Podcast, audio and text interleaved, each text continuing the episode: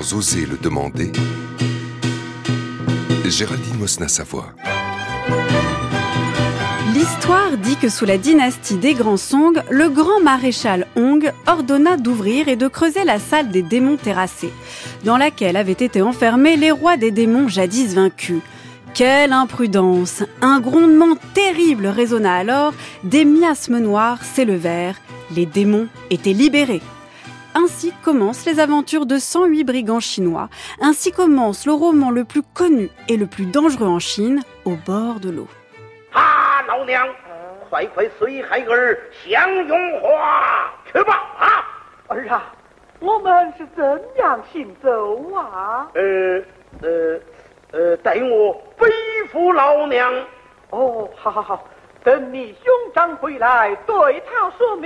免得他大惊小怪呀！哎呀娘啊！怎敢兄长回来，岂不耽误了路程？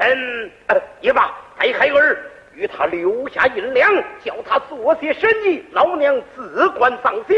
呃，快快随孩儿享福去吧！啊，好好好。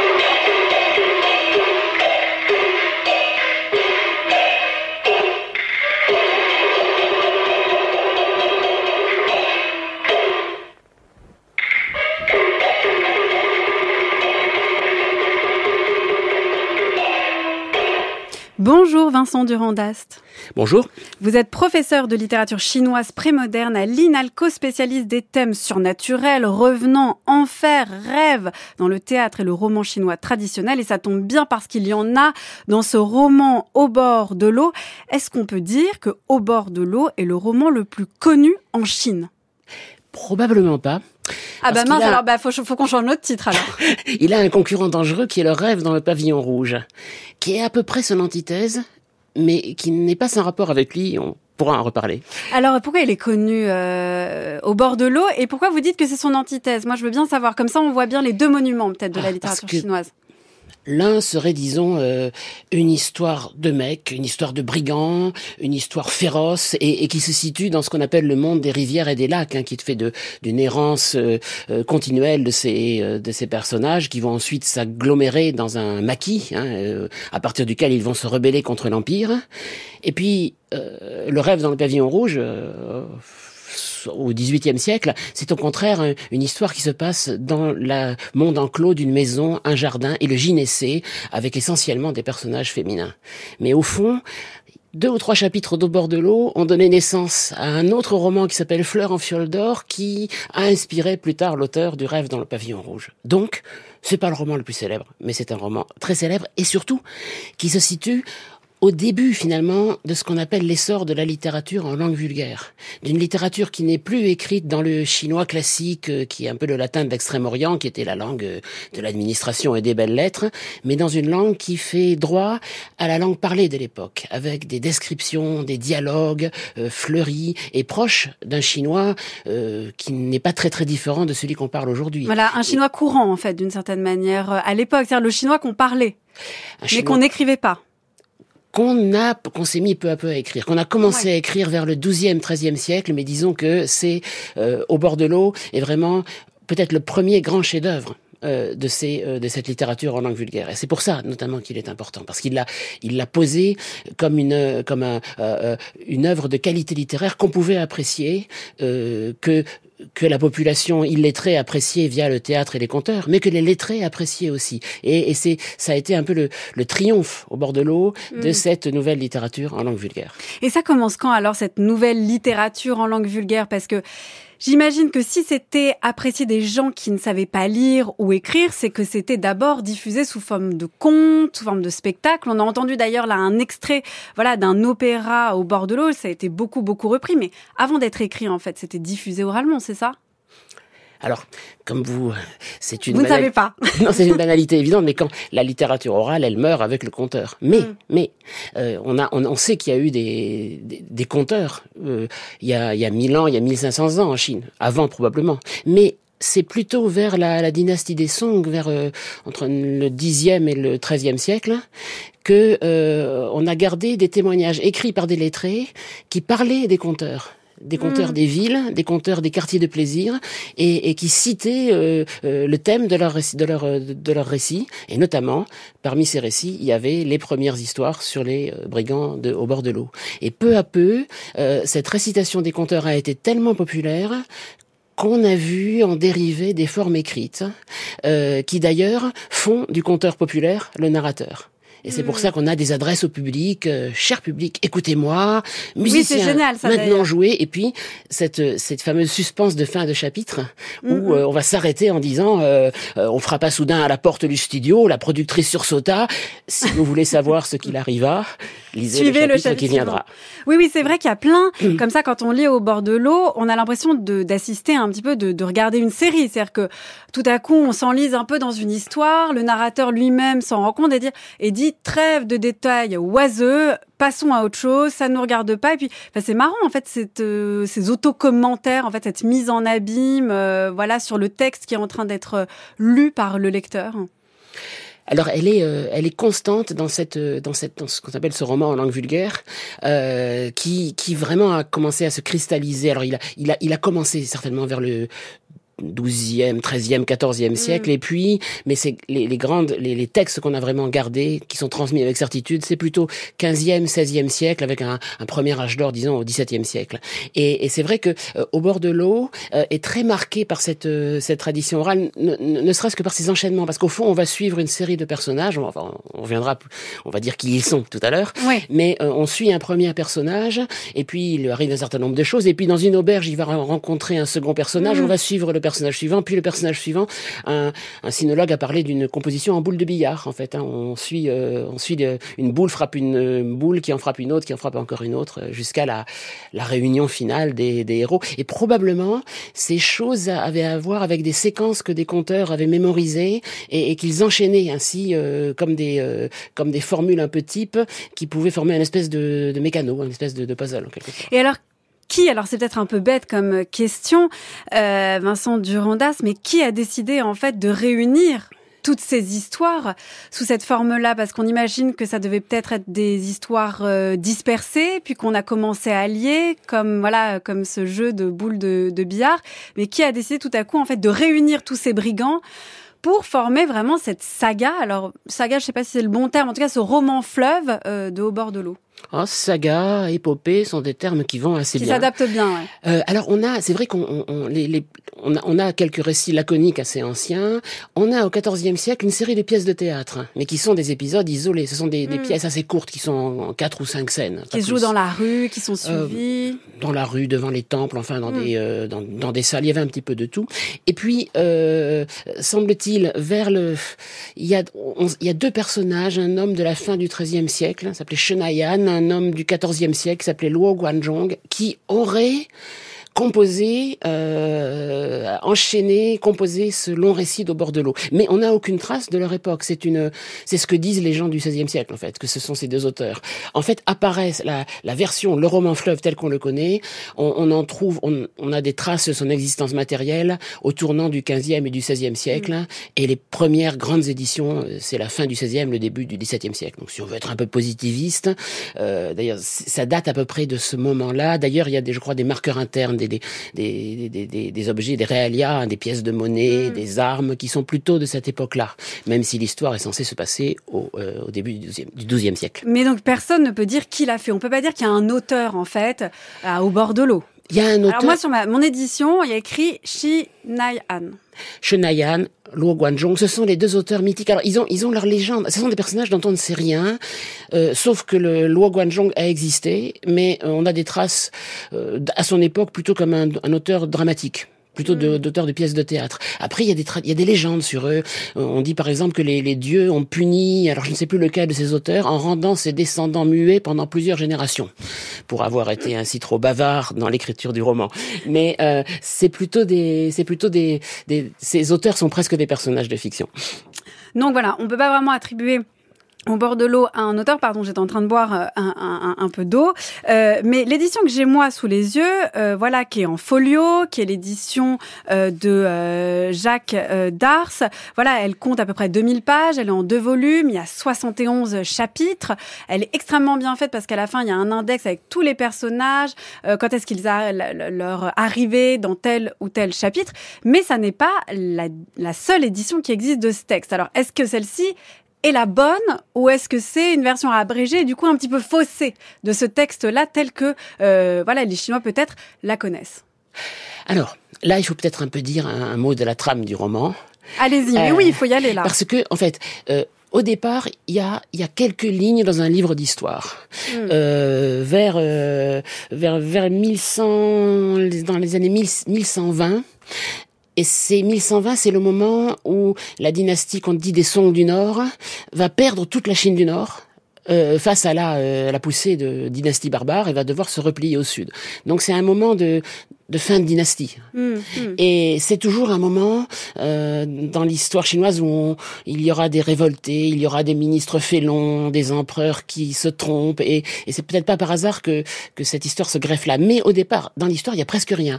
Un homme du nom de Song Tiang euh, se révolta. Euh, un officier proposa qu'on euh, les rallie euh, par des cadeaux à l'Empire et on les utilisa ensuite pour se battre contre un autre rebelle du nom de Fangla. Ça s'arrête là. Et puis, on, parle on dit à ce moment-là que Song Tiang avait auprès de lui 36 capitaines. Et, c'est à partir de là que l'histoire va se développer. Donc c'est une histoire qui est essentiellement imaginaire. Il n'y a que Song Tiang et un ou deux autres personnages qui sont des personnages qui apparaissent dans les livres d'histoire. Oui, hmm. c'est donc une construction largement euh, fictive et, très libre. Alors qu'est-ce que va raconter cette histoire? Eh bien, alors en, deux mots, hein, les euh, chacun des brigands, euh, de ceux qui vont devenir les brigands, en général rencontre une injustice euh, où ils sont persécutés, où euh, ils vont euh, rencontrer euh, euh, quelqu'un qui une victime et ils vont euh, corriger l'oppresseur de cette mm, victime, mm. le, tuer en général, et donc vont devoir prendre le maquis, devenir des hors-la-loi, et ils vont tous se réunir peu à peu, et c'est là que, que s'arrête la version dont vous avez parlé, qui est en 71 chapitres. Au chapitre 70, ils vont se réunir dans les marais des monts Liang. Donc et tous, tous ceux qu'on a suivis de manière indépendante, individuelle jusque-là, se réunissent tout à coup au 70e chapitre peu à peu en fait, mais au 70e mm. chapitre, ils sont tous là. Mm. Et là, euh, et là justement, une stèle céleste apparaît qui révèle leur véritable identité, sur laquelle on, dont on reparlera tout à l'heure. Et, euh, et ils vont en fait être sur le point de se révolter contre l'empire. Ils, ils lancent, euh, ils, ils, ont un mot d'ordre qui est hein, Ti Tian Xing Dao, c'est euh, exercer la voix à la place du ciel à la place du ciel, c'est très clair, tout le monde comprend, c'est à la place de l'empereur euh, régnant. Donc c'est une force extrêmement dangereuse pour l'Empire, mais il y a là donc... Alors, la version en 70 chapitres s'arrête là. La version... Donc on est un peu en suspens sur la version en 70 chapitres parce qu'on attend de voir comment ils vont vouloir euh, renverser euh, l'empereur et comment en fait ils vont exercer une sorte de force de révolte collective ça n'est pas exactement comme ça que ça s'est passé. La les versions anciennes, elle continue après le chapitre 70. Mmh, mmh. Les premières versions, parce que euh, par un espèce de revirement euh, spectaculaire, le chef de la bande, Song Tiang, va décider de se rallier à l'Empire. Et euh, le ralliement va être accepté, et donc les héros vont devenir des forces de l'ordre. Et ils vont se battre contre des rebelles, d'ailleurs, qui ressemblent à ce qu'ils ont été.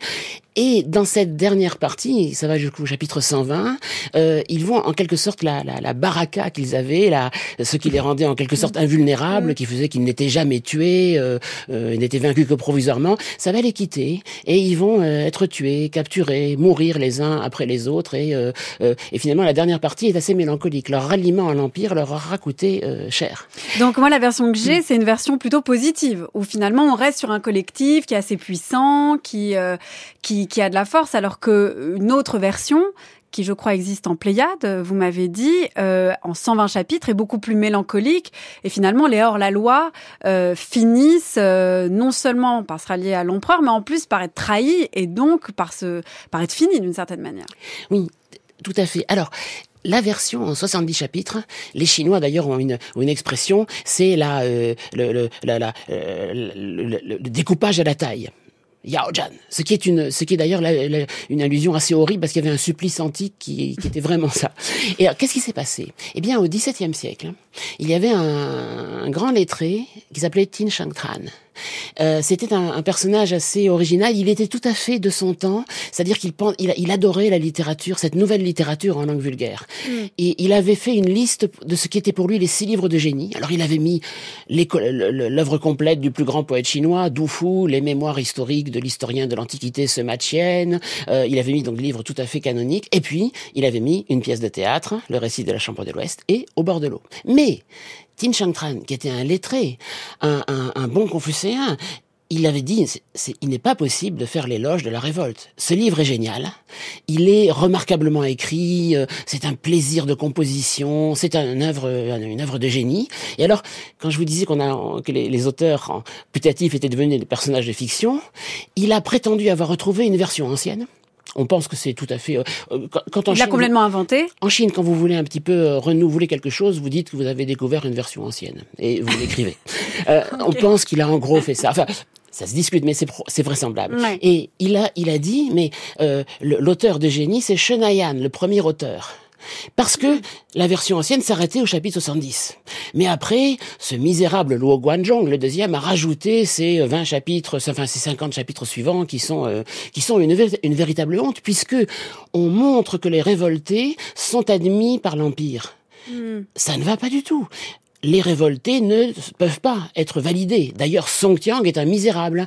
Euh, c'est un, euh, c'est un dangereux séditieux. Euh, par contre, les autres héros sont des personnages positifs. Alors, pour bien faire, c'est lui qui a coupé le roman, qui l'a fait arrêter au chapitre 70, quand les héros sont tous réunis, et le chapitre 71, si je ne m'abuse, montre que l'un d'entre eux rêve qu'ils sont tous capturés et exécutés sur ordre de l'Empire. Donc, force, force reste à la loi.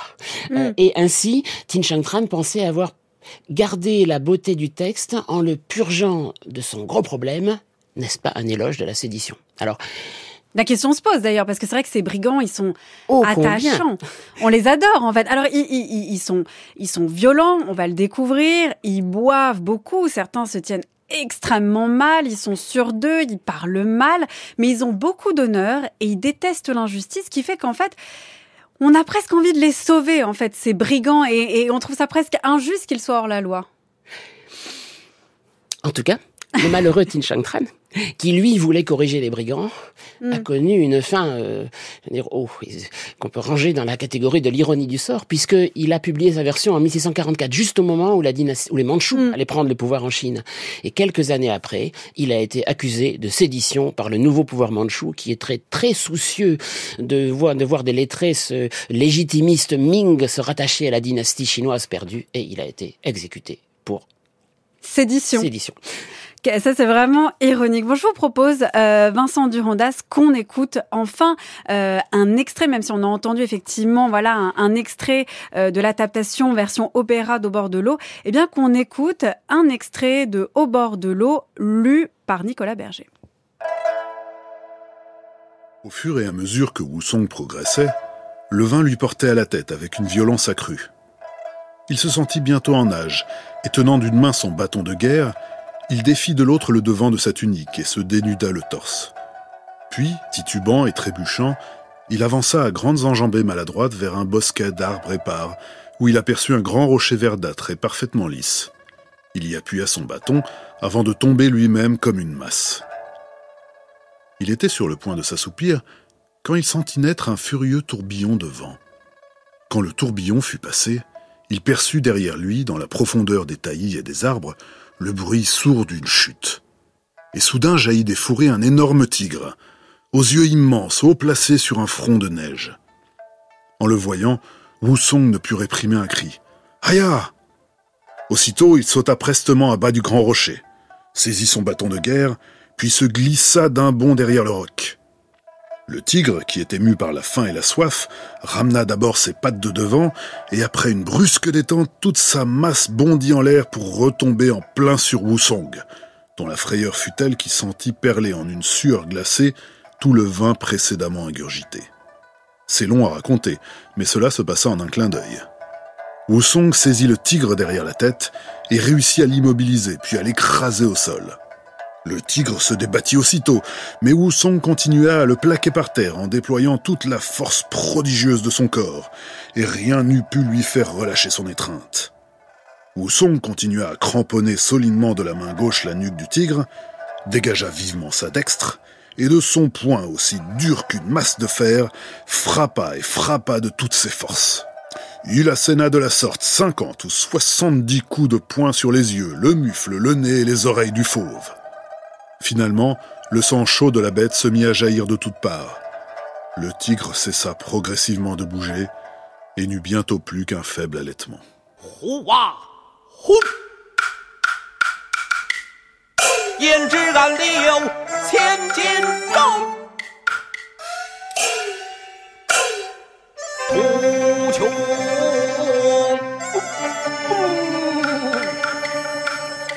多少花无百日红花无百日红。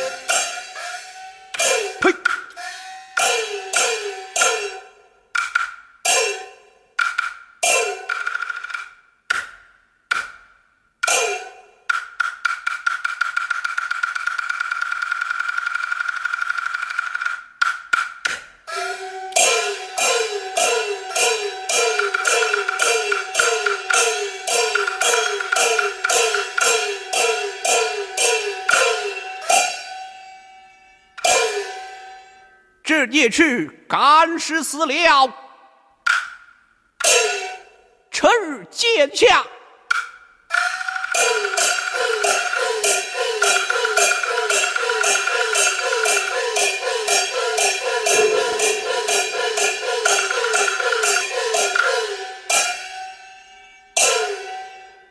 待俺上岗站路，上岗站得路。Wusong affronte le tigre. C'est un extrait du 23e chapitre lu par Nicolas Berger. Et c'est un, une des aventures les plus fameuses au bord de l'eau. On peut dire ça ou pas, Vincent Durandast alors, c'est un des épisodes, effectivement, les, plus célèbres et, et qui, a, qui, a, en quelque sorte une vie propre. Hein. C'est, on, on, sait qu'il était un, un, des grands morceaux de, de, bravoure des conteurs, notamment. Et euh, on a, au XVIIe siècle, on a, on a la description par un lettré d'un, d'un conteur qui était une vedette à l'époque, s'appelait Liu Tintring, et qui racontait justement cette histoire-là. Et, et au XXe siècle, il y avait un conteur du nom de Wang Shaotrang qui, en brodant, en faisant des digressions, tenait plusieurs jours sur l'histoire de Wusong. Plusieurs jours Plusieurs jours. C'est sans interruption?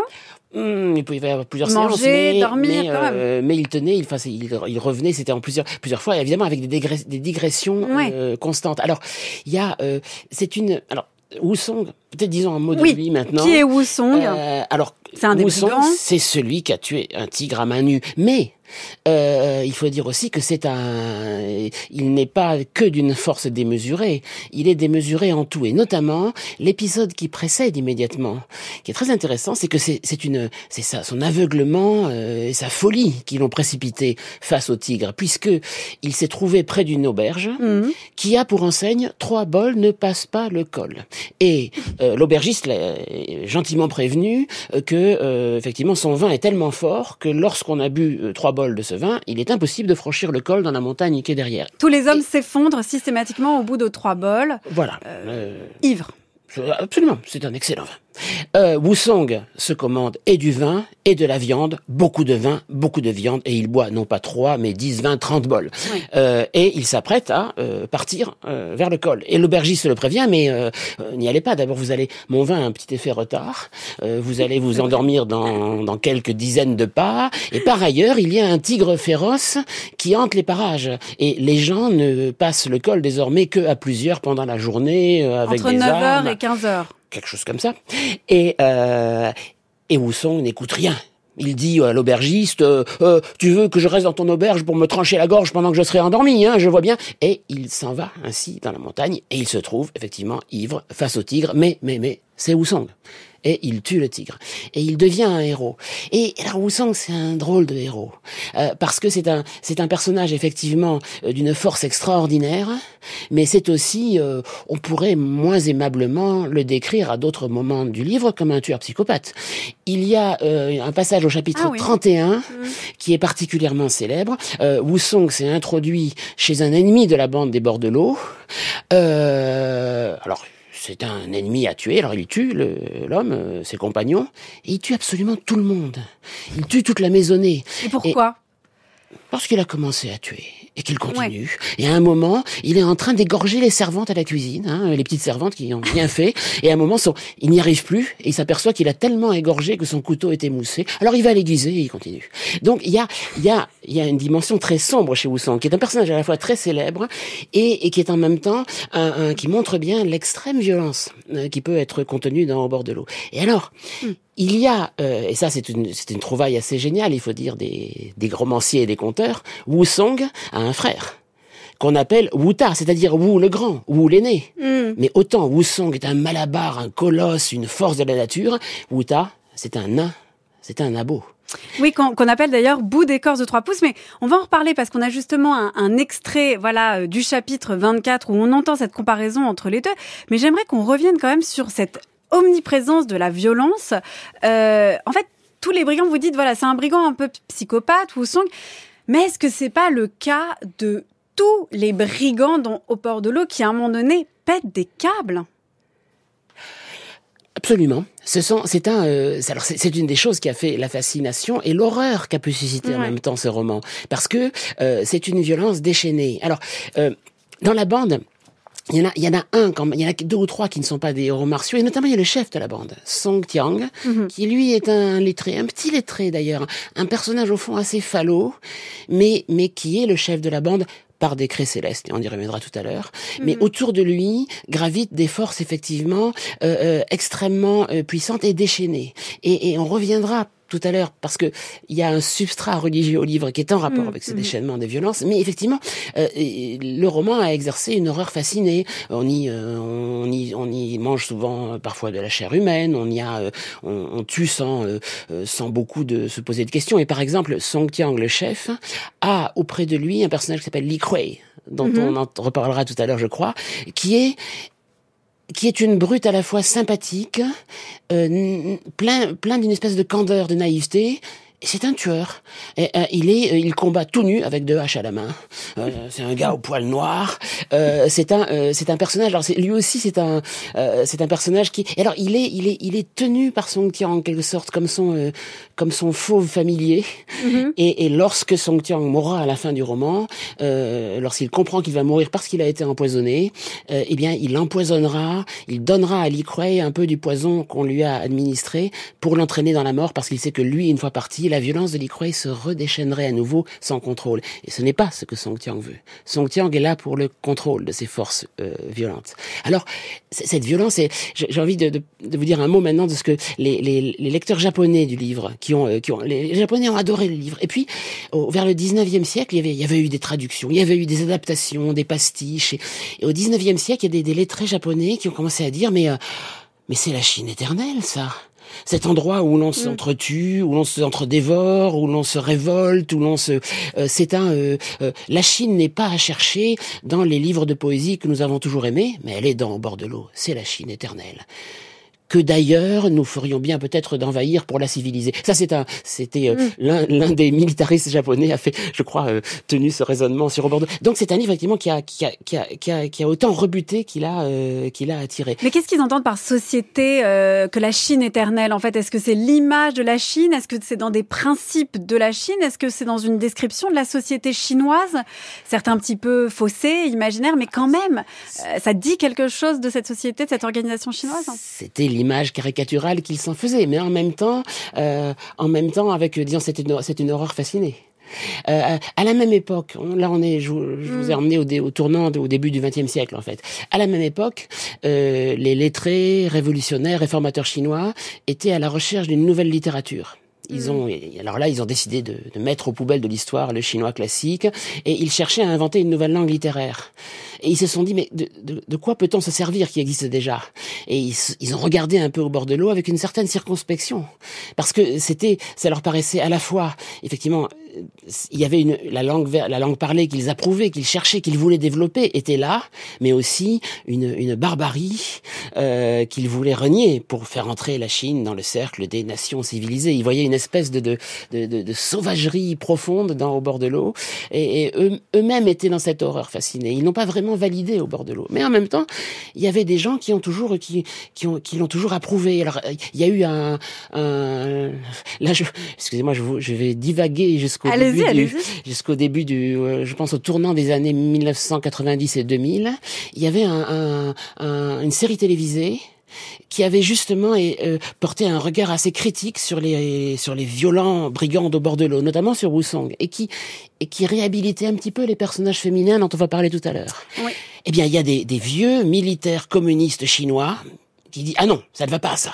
Euh, euh, comment peut-on faire l'éloge de ces traînées par rapport à ces beaux héros auxquels au fond nous nous identifions? Donc il y a, il y a un certain. Il y a plusieurs lectures possibles en fait de au bord de l'eau. Il y a le fait effectivement de se dire euh, premier degré, euh, il y a une forme de barbarie, de violence intrinsèque à la société chinoise, ou alors c'est une histoire euh, voilà euh, de mec euh, un petit peu viril. Et puis il y a aussi une manière de voir un certain code de l'honneur, l'idée quand même euh, de vouloir s'opposer à l'injustice.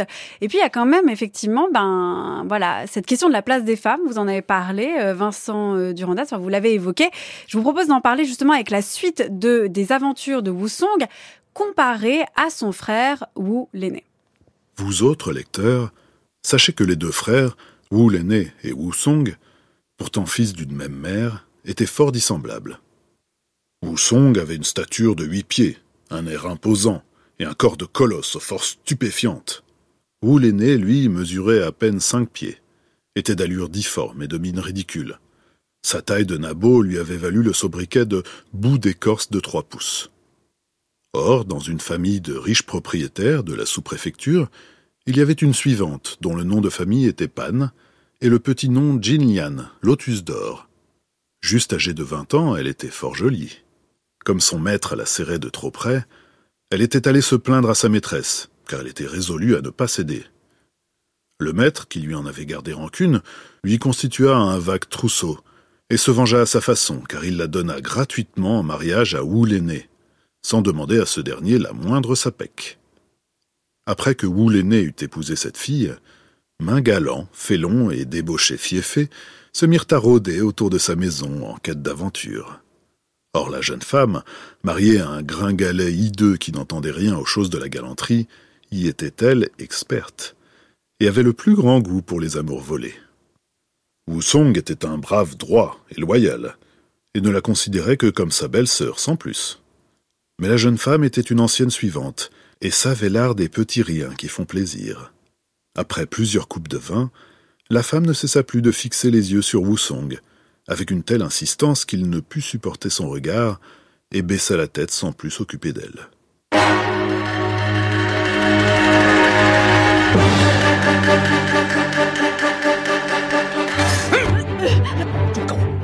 不要瞒我，早已知道了。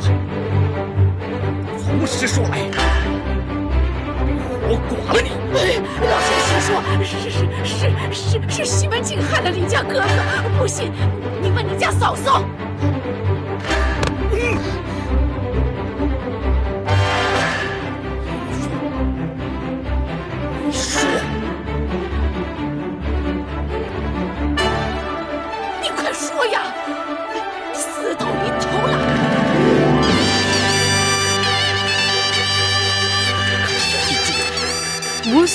Euh, qui baisse la tête sans plus s'occuper de sa belle-sœur jusqu'à la tuer. Alors là, je vais un petit peu vite, euh, Vincent Durandas, dans ce récit. Il y a plein d'autres péripéties entre ce moment où Wusong rencontre sa belle-sœur Lotus d'Or et le moment où il la tue. Est-ce que vous pouvez nous résumer un petit peu les péripéties entre ces deux moments et comment Wusong, qui est quand même un être certes brigand, capable de violence, mais aussi capable quand même de se tenir et de faire attention à sa belle-sœur, en vient jusque-là avec elle. Alors, c'est le moment de parler un petit peu des femmes Oui. dans Au bord de l'eau. Et notamment... Et qui ne sont de- pas très valorisées, il faut le dire. Oui et non. Alors, effectivement, elles sont assez peu nombreuses. Il y a, alors il y a quelques Amazones quand même. Il y a dans les Hmm. dans les 108, il y a, il y a quelques femmes. Bon, mais elles, elles- leur histoire n'est pas très développée. Et surtout, il y a trois femmes qui vont euh, se faire en fait finir sous le poignard des brigands. Et la plus célèbre d'entre elles est Printilienne probablement. Alors, euh, euh, c'est une Lotus d'or, la, belle-sœur de voilà. Wusong. alors, euh, ce qui va se passer, c'est qu'effectivement, Printilienne, qui est frustrée, alors elle est, elle est frustrée de vivre avec le, le, le frère difforme de Wusong, Mm. et elle commence à couler, on a vu le, ça dans l'épisode, des regards amoureux à Wusong. Lequel? Alors, Wusong sera euh, un personnage d'une frigidité totale, d'un bout à Mm. l'autre, d'au bord de l'eau. Hein. Le, les choses du sexe ne l'intéressent pas. Mais d'une certaine Euh, manière, d'ailleurs, je vous interromps, mais les, les, les brigands sont pas très portés sur le sexe, non? Ah non, c'est une histoire assez. Il y en a un ou deux, euh, un ou deux peut-être. Hein. Il y en a un que. Mais c'est pas va- quelque chose. Les histoires d'amour, en fait, ils se battent pas par amour ou par romantisme, loin de là. Ah non, c'est une histoire de héros violents et j'ai Ouais. envie de dire frigide. Euh, c'est une ça, ça ne fait pas ça ne fait pas l'ombre d'un doute. Alors, ce qui est assez, ce qui est intéressant, c'est qu'est-ce qui va se passer dans au bord de l'eau? Mm. Ça, ça, ça tient en deux ou trois chapitres. Euh, c'est une euh, euh, Printinienne va faire des avances à Wusong. Wusong voit ses avances avec horreur et il les rejette fermement. Ce qu'on a vu. Et puis il doit s'en aller. Et là, Printilienne, qui, qui a été émoustillée par cette rencontre, euh, va apercevoir par hasard, par sa fenêtre, passant dans la rue, Simon Ching. Et Simon Ching est un, euh, est un marchand de... est un pharmacien, disons. C'est un mec un petit peu louche quand même. Ah, c'est un... Il fait des petites entremis, enfin, il, magouille. C'est un, c'est un intrigant euh, euh, à mille faces. Oui. Et Mm. il, il, il voit la beauté de Printilienne et il cherche à l'approcher et il va passer par l'entremise d'une vieille voisine. Alors ça c'est le, le personnage de la vieille roublarde, rusée, entremetteuse, laquelle va dire oui, oui, Madame je Wang. vais arranger l'affaire, la mère Wang. Je vais arranger l'affaire. Tu vas me commander des travaux d'aiguille et je vais dire que je connais une excellente couturière, c'est Et euh, je vais la faire venir pour que tu lui donnes tes propres instructions et elle, tu- vous allez vous rencontrer. Mm. Ainsi est fait, et une affaire adultère commence entre euh, Printilienne et Simon Ching. Euh, le manège est surpris par un petit gamin qui prend fait et cause pour euh, Wu l'aîné et qui finalement va dénoncer les amants. Les amants sont surpris, mais Simon Ching, euh, euh, qui en plus lui est très bon en arts martiaux, euh, comme les comme les brigands de, de bord de l'eau, il décoche un coup de pied euh, violent au mari qui le laisse blessé et euh, deux jours après il l'achève en lui faisant prendre du poison. Quand Wusong revient, il trouve son frère mort, son frère mort, pardon, sa sœur en grand deuil, et il a des soupçons. Il mène son enquête, et assez rapidement, il trouve la preuve qu'il a été empoisonné. Et donc, Wusong essaye d'abord de porter plainte devant la justice, mais Simon Ching a corrompu le magistrat, et euh, la plainte est classée. Donc, Wusong décide de faire justice lui-même. Il va d'abord défier et tuer euh, Simon Ching, et puis euh, il réunit un espèce de tribunal privé dans la maison, et euh, il tue de façon assez horrible Printilienne et la mère Printilienne. Et la mère Wang, elle va être jugée en même temps la que lui. mère Wang, il la défère devant la justice, laquelle la condamne à mort. Oui, c'est. Euh, D'ailleurs, une mort horrible, euh, puisqu'elle doit être dépecée. Oui, la peine du dépècement, qui, soit, qui d'ailleurs, notons-le, n'est pas décrite. Et Oui. les, euh, les supplices de la Vous justice êtes réelle effectivement un petit peu prudent sur ne cette sont question. pas décrits en général dans Ouais. Bordelot. Ce qu'on décrit, c'est les, les supplices de la justice extravagante des, des brigands. Et alors, Euh, comment il tue Lotus d'or? Oh, il a, euh, bah, il, il a, il fait une espèce de procès et puis, enfin, il, Oui. euh, il lui arrache les têtes et les entrailles qu'il offre au man, au man de son Ah oui, d'ailleurs, il, Oui. il apporte la, la tête coupée, effectivement, à la, auprès de la justice, enfin, des, des gouverneurs. Voilà. Alors, ce qu'il faut dire tout de suite, c'est que ces deux chapitres-là, vers Mm. la fin du XVIe siècle, ont servi de base à un autre roman aussi long que Au bord de l'eau, qui s'appelle Fleur en fiole d'or, le Tin Pygmy, qui raconte la même histoire, sauf que Wusong s'en va, mais Wusong ne revient pas. Et Wusong reviendra au bout de 2000 pages seulement, pour tuer finalement Printilienne. Ah oui, Entre-temps, c'est un récit euh, qui, qui a euh, distendu, extrêmement distendu. André Lévy disait c'est une excroissance cancéreuse d'au bord de l'eau. C'est assez bien Cancéreuse. dit. Oui, prolifération cellulaire. Et, et ce qui va se passer, c'est que sur l'histoire des l'histoire euh, masculine des brigands au bord de l'eau se greffe une histoire. Alors là, le plus grand roman de mœurs chinois, qui est qui est un roman noir, parce que c'est axé autour de la figure de Simon Ching, qui va finalement euh, euh, tout acheter dans la ville, euh, euh, acheter des acheter des hommes, des femmes pour leur faire l'amour, mais acheter aussi euh, les magistrats pour croître sa fortune, à s'acheter un titre mandarinal et qui, fin- qui qui mourra de ses excès d'un- d'une overdose de l'aphrodisiaque qu'un moine tibétain lui a donné euh, lors Mm. du, du récit. Et sa maison ensuite est, est dissoute et finalement Printilien meurt à la fin, euh, apparaît le retour de Wusong. Alors ce qui se passe c'est que dans ce deuxième roman on a de longues intrigues dans le jardin, dans le gynécée et Printilien et finalement l'égale de Simon Ching. Elle, elle est aussi ambitieuse, dévorante, intrigante et c'est un personnage féminin. Alors tout Et aussi voire condamné. féministe, c'est-à-dire que c'est une manière aussi, même si elle a des traits euh, assez euh, mauvais, on pourrait dire, finalement, elle est assez mise en valeur, ou valorisée en tout cas, pour qu'on lui fasse autant de place. Elle est, elle est condamnée comme Simon Ching. Ouais. Mais comme Simon Ching, elle est un personnage passionné et passionnant. Voilà. Alors Et- qu'elle est un petit peu, elle est juste un petit peu euh, ennuyeuse en fait, dans au bord de l'art. Je dirais pas ennuyeuse, elle a du piquant, mais elle, elle- elle est juste chiante. Disons qu'elle euh, qu'elle y passe très vite aussi. Voilà, c'est vrai qu'en en- deux chapitres, c'est fini pour Tandis elle. que mais- dans cette, cet écho de Bordelot dans le roman du Tin Ping Mei, eh bien, euh, euh, elle devient un personnage tout à fait, euh, euh, un personnage complexe, intéressant. c'est ça. Et d'autres personnages féminins apparaissent, puisque Simon Ching aura six, euh, une épouse principale et Des cinq concubines. concubines, Mm. et des petits valets, des petites servantes. Enfin, euh, euh, Simon Ching, son appétit, euh, son appétit est sans limite. Euh, et alors, ce, ce roman qui est quand même très, euh, les personnages sont condamnés, mais effectivement, ça, ça va donner une véritable épaisseur à ces personnages féminins. C'est le premier grand roman du gynécée. C'est pour ça que je vous disais qu'il y a des échos 150 ans plus tard dans le roman euh, Le rêve dans le pavillon rouge, qui est en quelque sorte un- un- une reprise du thème, mais un peu à l'envers, avec un personnage masculin central qui n'est pas dévorant, qui est au contraire Mm. en empathie avec les femmes, en empathie avec les, le peuple, le petit peuple de servantes et de cousines qui l'entourent et, et qui refuse l'entrée dans le monde des hommes et dans ses ambitions, mais et ça, c'est le roman peut-être qui est le plus populaire aux yeux des Chinois, Le rêve dans le pavillon rouge, mais qui finalement est un écho en double ricochet de la vieille histoire de Bordelot, si j'ose dire. Et pourquoi euh, ce personnage de Simon Chin ne devient pas brigand comme les autres en fait? Est-ce parce qu'on a l'impression en fait qu'il y a des euh, méchants méchants euh, comme Simon Ching et qu'il y a des méchants qui deviennent euh, Enfin, pas des méchants, mais en fait, des, des, personnes qui deviennent hors la loi, qui sont classées du côté des méchants, qui agissent mal, ou en tout cas commettent des actes extrêmement euh, effroyables, mais pour autant sont attachants, et eux ont le droit d'accéder à ce statut de hors-la-loi brigand aimé.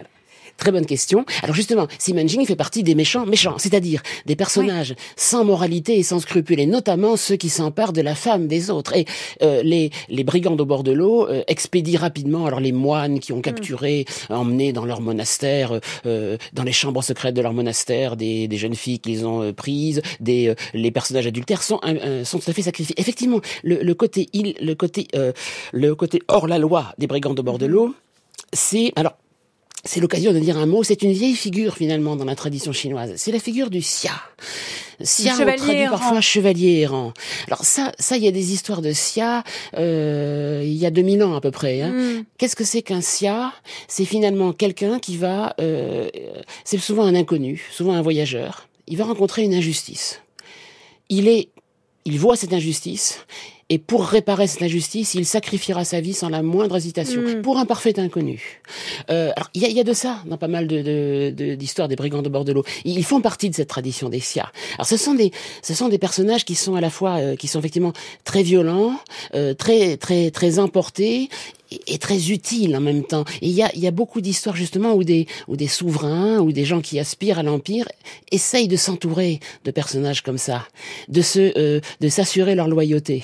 En fait, ce sont des hors-la-loi, euh, mais qui accomplissent la justice, c'est-à-dire qui incarnent une autre forme de loi. c'est euh, les deux termes qui sont associés de, de longue date à au bord de l'autre Mm. roman, c'est loyauté et justice. Hein, Mm. Et Yi, hein, ce sont les deux, les deux. Ils ils réunissent ces deux vertus cardinales. Alors, ils, ils- ils incarnent ce sens de la justice, c'est-à-dire ce sens de l'acte juste à accomplir tout de suite, dès qu'il se présente à vous. Ça, c'est le Yi.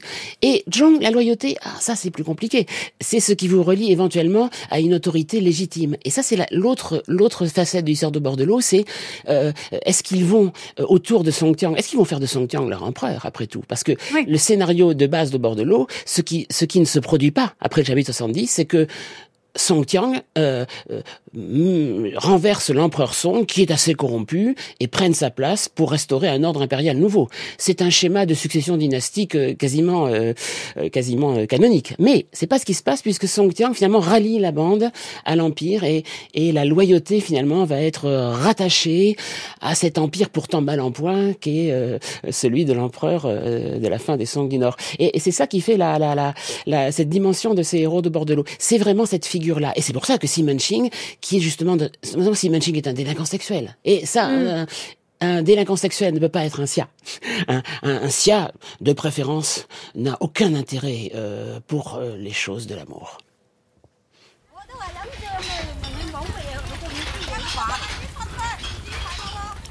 Song prit un des pains fourrés et l'ouvrit pour l'examiner? Patronne, ce sont des pains farcis à la viande d'homme ou à la viande de chien? Mais sire, ne plaisantez pas. Dans le monde calme et paisible de ce vaste univers, comment voulez-vous qu'il existe des pains farcis à la viande d'homme ou même à la viande de chien? Les pâtés qu'on vend ici, depuis des générations, sont fourrés à la viande de buffle. Pourtant, j'ai beaucoup voyagé parmi les rivières et les lacs, et entendu bien des gens dire Près de la falaise en croix, il y a un grand arbre. Et quel voyageur sensé oserait passer par là? Ceux qui sont gras, hachés menus, font de la chair à pâté et les maigres vont peupler le fond de la rivière. Mais sire, où avez-vous pris cela? Il s'agit d'une fable de votre invention. Quoi qu'il en soit, j'ai vu des poils dans tes pâtés, et ils ressemblent étrangement aux poils de certaines parties du corps de l'homme. Voilà pourquoi j'ai des soupçons. Messire, cessez vos plaisanteries.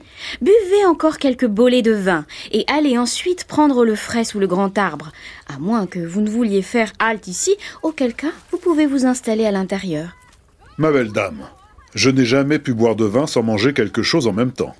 Va donc me couper encore quelques tranches de viande pour accompagner cela. Il guetta le moment où la femme avait le dos tourné et versa sa coupe de vin dans un coin sombre, tout en faisant semblant de se délecter et de claquer de la langue. Fameux ce vin Rien de tel pour vous secouer un homme jusqu'aux moelles Bien entendu, la femme n'était nullement allée couper de la viande. Elle avait fait un simple tour de sa cuisine, et quand elle réapparut, elle battit des mains, s'écriant Et voilà Comme on dit, vous avez beau être rusé comme des démons, vous avez avalé l'eau de mon bain de pied. Qu'est-ce que cet épisode est drôle, euh, cet épisode de l'ogresse qu'on a entendu lu par Nicolas Berger et Anaïs Isbert, ce moment en fait où cette ogresse, en fait, tenancière en fait d'un cabaret, est accusée de fourrer ses pâtés avec de la chair humaine. Et effectivement Song, encore lui, puisqu'on le suit, hein, c'est un peu notre personnage là dans cette émission, va décider en fait de lui régler son compte. Alors là, on finit, elle a l'impression d'avoir pris le dessus, mais en fait c'est lui finalement qui va la berner et va lui faire dire qu'effectivement, elle tue des gens pour les découper en tranches et en fourrer ses pâtés. Effectivement, on peut rassurer tout de suite les auditeurs, les pâtés sont bel et bien faits de chair. Et il y avait bien des poils. Voilà. Et alors l'ogresse va finalement va se battre avec Wusong, elle va être vaincue par lui, mais le mari va arriver, ils vont se battre et finalement les deux aubergistes cannibales vont rejoindre la bande des bords de l'eau. Et ils vont devenir d'ailleurs, et ils sont extrêmement sympathiques. Il faut dire aussi que euh, Vincent Durandas, que ça c'est vraiment un mécanisme de bord de l'eau, c'est-à-dire qu'au départ les brigands, qui sont parfois des personnages extérieurs, en fait, euh, semblent malfaisants, et puis finalement le héros qu'on suit, bah les rejoint, donc devient brigand lui aussi, ou alors on se rend compte que les brigands sont gentils, donc rejoignent le héros qui est bienfaisant. Donc en fait il y a une sorte de, de convergence comme ça, en fait, qui se fait bon an mal an, et qui est pas forcément forcément au nom de la morale, mais juste au nom surtout, on a l'impression que c'est des gens en fait qui s'entendent bien. Euh, voilà, ils aiment boire ensemble, ils aiment discuter ensemble, ils se font des échanges de politesse jusqu'à devenir en fait amis et donc, euh, bah voilà, euh, compagnons de galère d'une certaine manière. Frères jurés. Hein, et le, proverbe qui revient souvent, c'est entre les quatre mères, on est tous frères. Hein. Et euh, la romancière Pearl Buck, qui avait produit une des traductions anglaises de, d'Au bord de l'eau, avait appelé sa traduction All men are brothers. Tous les hommes sont frères. Est-ce qu'on peut dire aussi que c'est un roman, on le voit là dans, ce genre d'épisode, extrêmement drôle? C'est-à-dire que d'un côté, il y a cette virilité, cette dimension de compagnonnage, mais aussi en fait assez drôle. C'est-à-dire que hum, la, bataille avec le tigre euh, de Wusong est quand même euh, très stupéfiante et en même temps, elle est drôle parce qu'on se dit c'est juste un mec ivre qui se bat tout à coup un tigre à main nue. Là, en fait, cette histoire de chair humaine et de poils dans les, dans les pâtés, ça fait rire aussi. Alors, Suivez par exemple, on n'a pas le temps, mais renvoyons les auditeurs à, à l'histoire du bon statué. L'instructeur militaire Louda va finalement assommer un tyranno de village et va euh, se cacher en prenant l'aspect d'un moine bouddhiste, ne respectera aucune euh, règle bouddhiste. C'est dans les premiers chapitres. Cassera tout dans le monastère, mais finira à la fin du roman par connaître l'éveil saint d'un moine bouddhiste. Et il y a des passages très très drôles dans l'Odyssée de, de, de Louda. Donc cette dimension humoristique, elle est claire. Il y a un côté mélancolique dont vous aviez parlé, mais il y a aussi cette dimension voilà, vraiment drôle, euh, où en fait on a envie de suivre aussi cette bande de copains qui euh, va faire presque les 400 coups. Oui, mais alors, cette bande de copains, je ne sais pas si on peut parler maintenant, c'est pas n'importe quelle bande. Euh, c'est une... en fait, leur, leur union est prédestinée et elle est euh, préordonnée par le ciel. Et là, il y a derrière au bord de l'eau une histoire qui a euh, tout à voir avec le taoïsme et, avec finalement la, la, la, la, notion chinoise du, de l'ordre du désordre du cosmos. Parce que euh, vous rappelez qu'au tout début, vous l'avez évoqué au, tout début, euh, quand le livre commence, un, un émissaire impérial est, va chercher le maître céleste pour faire des prières pour résoudre une sécheresse. Le maître céleste est un grand dignitaire taoïste. Et chez le maître céleste, le dignitaire impérial trouve une grotte scellée, fermée par une stèle, sur laquelle il a écrit « Le magistrat rond ouvrira un jour ». Alors, comme dans Alice au pays des merveilles, ça ne pas, il ouvre. Et sortent donc euh, des miasmes hein, euh, qui vont se répandre aux quatre coins de, de l'Empire. Ces miasmes, ce sont les 108 brigands, les 36 étoiles célestes et les 72 étoiles terrestres, en fait, qui sont toutes des puissances euh, stellaires extrêmement violentes mhm. qui vont s'incarner dans chacun des héros. Et finalement, Song Tiang, lui, est le l'astre maître. Il est le chef des étoiles. Et il en aura la révélation alors qu'il vient de commettre un meurtre assez sordide. Hein. Il a tué mhm. sa, concubine et il est en fuite. Il, il fait, il entre dans un monastère, dans un temple où, où la, déesse, la fille obscure du, du euh, des neuf cieux, euh, lui lui révèle qu'il est, qu'il est appelé à, rassembler la bande des bords de l'eau sous son égide et lui remet des livres célestes qui, qui sont des traités qui concernent les secrets de la stratégie et, et, de l'organisation de l'Empire, en fait. Elle, lui donne, en fait, les clés du pouvoir. Et lorsqu'au chapitre 70, ils sont tous réunis, le ciel s'ouvre et euh, descend une stèle qui va donner précisément les noms de chacun des brigands.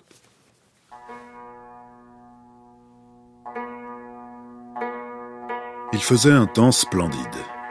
Le ciel était pur et l'air limpide, la pleine lune brillait et la brise était douce. Après Song Jiang, les autres capitaines vinrent à tour de rôle faire les offrandes d'encens. Gong Sung Cheng, en tant que grand maître, dirigeait la cérémonie, et c'est lui qui distribua toutes les tablettes et amulettes. Avec les 48 autres taoïstes, il accomplit dès lors les triples sacrifices quotidiens. Quand vint le septième jour, les cérémonies touchèrent à leur fin. Alors Song Jiang, voulant demander humblement un signe du ciel, pria spécialement Gong Sung Cheng de faire brûler les prières sur papier vert, en adresse au souverain suprême. À la troisième veille, voici qu'on entendit dans les cieux un bruit semblable à celui de la soie déchirée. Il venait précisément de la direction nord-ouest, celle de la porte du ciel. Tous levèrent les yeux et virent, suspendu dans les airs, un disque ovale, large au centre et aigu aux extrémités. Ce phénomène, c'est ce qui s'appelle l'ouverture de la porte du ciel, ou encore l'ouverture de l'œil du ciel. Un ray de lumière s'en dégageait, qui était d'une intensité aveuglante. Des brumes versicolores l'entouraient, et bientôt une masse de feu sphérique en jaillit en tourbillonnant, puis tombant en virevoltant vers l'autel de l'auguste vacuité. Or, la boule incandescente, ayant tournoyé tout autour de l'autel, finit par aller s'enfouir dans le sol, juste au sud. À ce moment-là, l'œil du ciel s'était d'ores et déjà refermé, et tous les taoïstes descendirent de l'autel. Song Jiang ordonna immédiatement d'apporter pelles et bêches de fer, et de creuser la terre à la recherche de la boule de feu. On dégagea donc l'endroit où elle avait chu, et voici qu'on mit au jour une stèle de pierre, portant sur ses deux faces des inscriptions célestes mystérieuses. C'est la fin d'Au bord de l'eau, en tout cas de ce chapitre, de la version en tout cas avec 71 chapitres et donc c'est un extrait de ce 71e chapitre lu par Nicolas Berger. Est-ce que ça se finit comme ça, tout simplement en fait au bord de l'eau? Alors, Avec cette révélation d'une certaine manière. Ça ne se finit pas puisque Song Tiang rallie sa bande dans l'Empire, mais on a là le scénario de base de ce que les spécialistes du taoïsme ont très bien identifié. Les prêtres taoïstes euh, enrôlent sous leur bannière des puissances stellaires violentes. Ils les mettent au service du bien, ils en font une force exorciste, régénérante. Et euh, euh, il y a dans la religion chinoise, encore aujourd'hui, des tas de processions, essentiellement beaucoup lors du Nouvel An, qui montrent les brigands au bord de l'eau, furieux, euh, joués en général par des, jeunes gens, des, des, jeunes fiers à bras de village, euh, euh, se ruer à l'assaut euh, du monde pour le remettre en ordre à la fin de l'année. Et euh, il y, a, y a ça du nord au sud de la Chine. Et finalement, euh, il y a des spécialistes du taoïsme qui ont remarqué que Au bord de l'eau et quelques autres des, des romans de la fin des Ming euh, reprennent ce scénario finalement de euh, du déchaînement de forces violentes et régénératrices, mais contrôlées euh, finalement par le prêtre, par les rituels. Et, et, et, ce serait pour eux en fait, il y a dans ce roman un substrat religieux qui touche à ce que un sinologue a appelé le paradigme démonologique de l'histoire chinoise, qui montre qu'à certains moments, notamment au moment des fins de dynastie, effectivement, euh, des forces très violentes vont se déchaîner et vont euh, euh, tout détruire, mais finalement tout recréer. Et donc beaucoup... détruire, par exemple, toute l'organisation politique, les ministres, les gouverneurs, eh bien, voilà, qui agissent, qui agissent mal. Eh bien, beaucoup de révoltés de la période impériale oui. ont repris les sobriquets et les noms des brigands au bord de l'eau, ah oui notamment lors de la fameuse révolte des boxeurs hein, en 1900. Mais le euh, le, le, sinologue dont je vous ai parlé, Barenterra, va un peu plus loin et dire que la, la, manière dont Mao a employé les jeunes gens qui étaient les gardes rouges pour détruire son propre, son, son, sa propre administration pour reprendre le pouvoir n'est pas sans reprendre en fait ce très vieux thème chinois euh, de la, euh, de l'enrôlement, du déchaînement et du réenrôlement au service des biens de forces démoniaques. Et c'est pour ça que cette histoire d'étoile est très importante dans Au bord de l'eau. Euh, c'est pas seulement un cadre, c'est quelque chose qui finalement est une structure liturgique assez profonde et qui pénètre aussi euh, le roman. Euh, et ça, c'est peut-être la version, disons, euh, dans la dans les strates plus profondes de la de la culture et de la religion chinoise. Alors, ce roman également apprécié des élites lettrées, mais également rejoué par des troupes paysannes d'un bout à l'autre de la Chine depuis des centaines d'années. Merci beaucoup, Vincent Durandas, de nous avoir parlé de Au bord de l'eau. En une heure, c'était pas facile parce que c'est quand même un sacré monument et dans tous les sens du terme. De vous, on peut lire sous votre direction et celle de François Jackson, Narrativité, comment les images racontent des histoires, c'est aux éditions Presse de l'INALCO. Sous votre direction aussi et celle de Marie Laureillard, Fantôme dans l'extrême-orient d'hier et d'aujourd'hui aux éditions Presse de l'INALCO. Et bien sûr, il faut lire Au bord de l'eau. Dans la traduction, nous, on a travaillé avec euh, cette édition-là, dans la traduction et introduction de Jacques Dars en deux tomes, et c'est aux éditions Folio Gallimard. Encore merci à vous. Je vous remercie.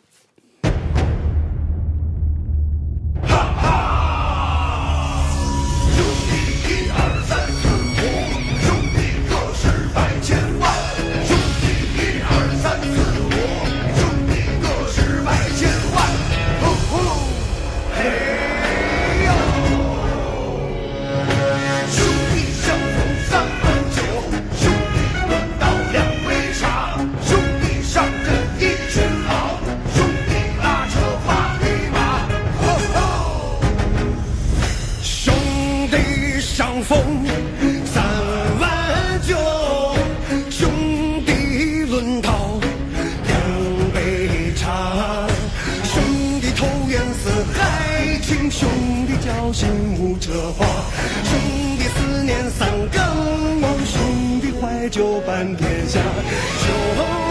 Et merci à l'équipe de Sans oser le demander, Anaïs Isbert, Marie-Lise de Saint-Salvi, Gwendoline Troyano, Cyril Marchand, Laetitia Pringuet, réalisation Nicolas Berger, mais aussi lecture des textes, prise de son Ruben Carmazine. On se retrouve sur les réseaux Twitter et Instagram, bien sûr sur le site de France Culture à la page de l'émission ou encore sur l'application Radio France.